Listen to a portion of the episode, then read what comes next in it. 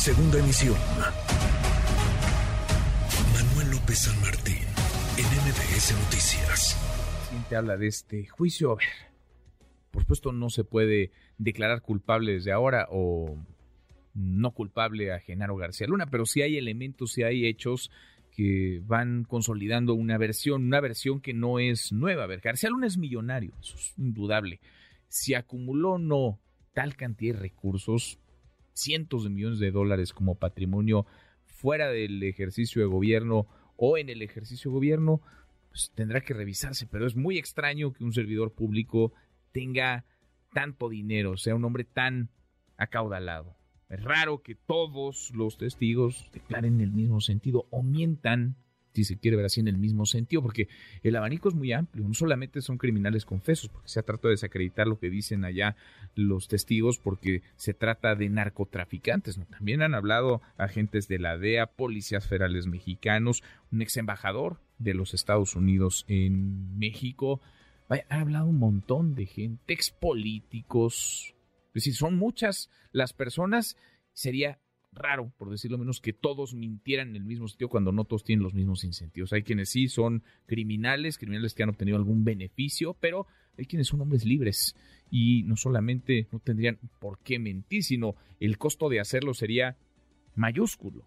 Es un hecho también irrefutable que el cártel menos golpeado durante el gobierno de Felipe Calderón fue el de Sinaloa y que durante los seis años que eh, Felipe Calderón gobernó y Genaro García Luna fue secretario de Seguridad, nunca se detuvo a Joaquín El Chapo Guzmán. Se escapó en el sexenio Vicente Fox y lo recapturaron en el de Enrique Peña. Entonces más lo capturaron dos veces porque se volvió a escapar. Pero durante los seis años de Felipe Calderón nunca se le detuvo. Le agradezco estos minutos al periodista Ricardo Ravelo, experto en estos temas, temas de seguridad y de narcotráfico. Ricardo, qué gusto, ¿cómo estás?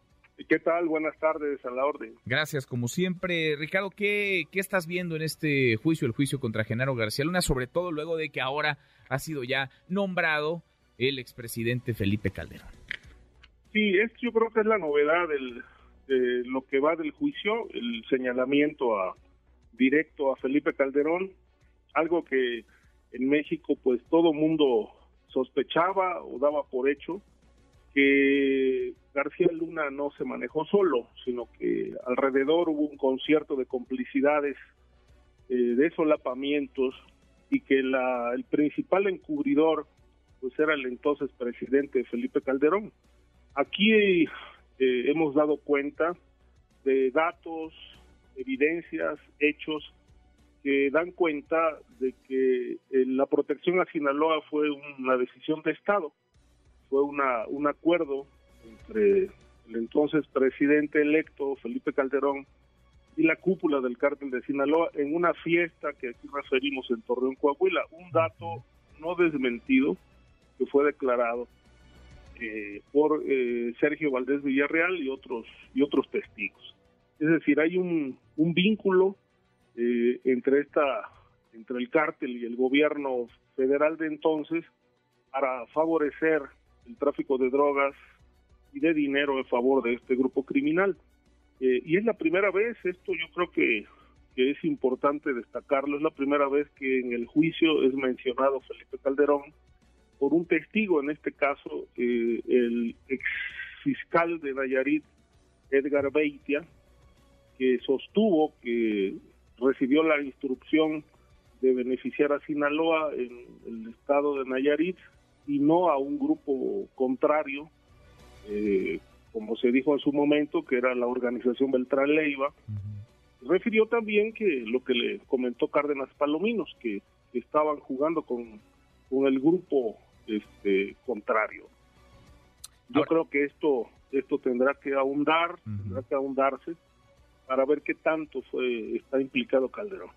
Calderón que hasta ahora había mantenido eh, silencio, ayer aparece con un tuit niega categóricamente. Vaya nota sería que dijera lo contrario, que aceptara lo que se está diciendo en el juicio. No sé si sea o no eh, culpable, responsable por acción o omisión, pero él aparece y niega lo que declara el fiscal eh, Beitia. Tampoco sé, Ricardo, y te lo pregunto, ¿qué tanta credibilidad darle a un testigo de estas características? Edgar Beitia está sentenciado a 20 años de cárcel en los Estados Unidos, es un narcotraficante confeso, abusó además desde el ejercicio de poder de las atribuciones que, que tenía. ¿Qué tanta credibilidad darle, pero también qué tanto escuchar lo que en cascada han venido declarando testigos? Son ya pues eh, decenas de personas las que han hablado, todas más o menos en el mismo sentido.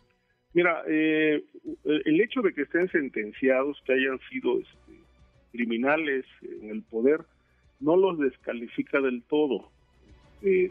Porque hay que considerar que Edgar Beitia fue parte de la cúpula del poder en Nayarit.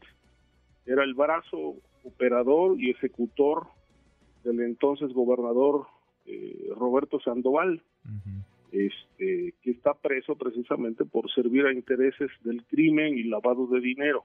Es decir, si alguien conoció la entraña de cómo se mueve el crimen organizado desde la política, pues fue Edgar Beitia como otros también. Él fue funcionario público eh, y además no tendrían por qué mentir porque de hacerlo pues se le caen los beneficios y además se harían acreedores a, ser enjuiciados por mentir ante autoridad judicial. O sea, esto implicaría un delito más. O sea, el costo de mentir bajo protesta, decir verdad en un juicio en Estados Unidos es muy alto. Es muy alto y se castiga con muchos años de cárcel. De tal manera que todos estos testigos están, están declarando lo que saben, lo que supieron, y eh, también están apelando a que, bueno, se les considere su testimonio como válido, eh, como un elemento probatorio importante, y de esta manera poder obtener beneficios, beneficios eh, en favor de sus sentencias, para que éstas puedan ser reducidas. Este, fue el caso, por ejemplo, del licenciado, de este, el famoso licenciado gente del cártel de Sinaloa, que fue sentenciado a cadena perpetua y finalmente por declarar todos los pormenores de la fuga del Chapo eh, del penal de La Palma, pues le redujeron la pena a 10 años. Mm. Es decir, si un testigo miente, pues obviamente no solamente no, no recibiría los beneficios, sino que además le imputarían nuevos cargos por mentir.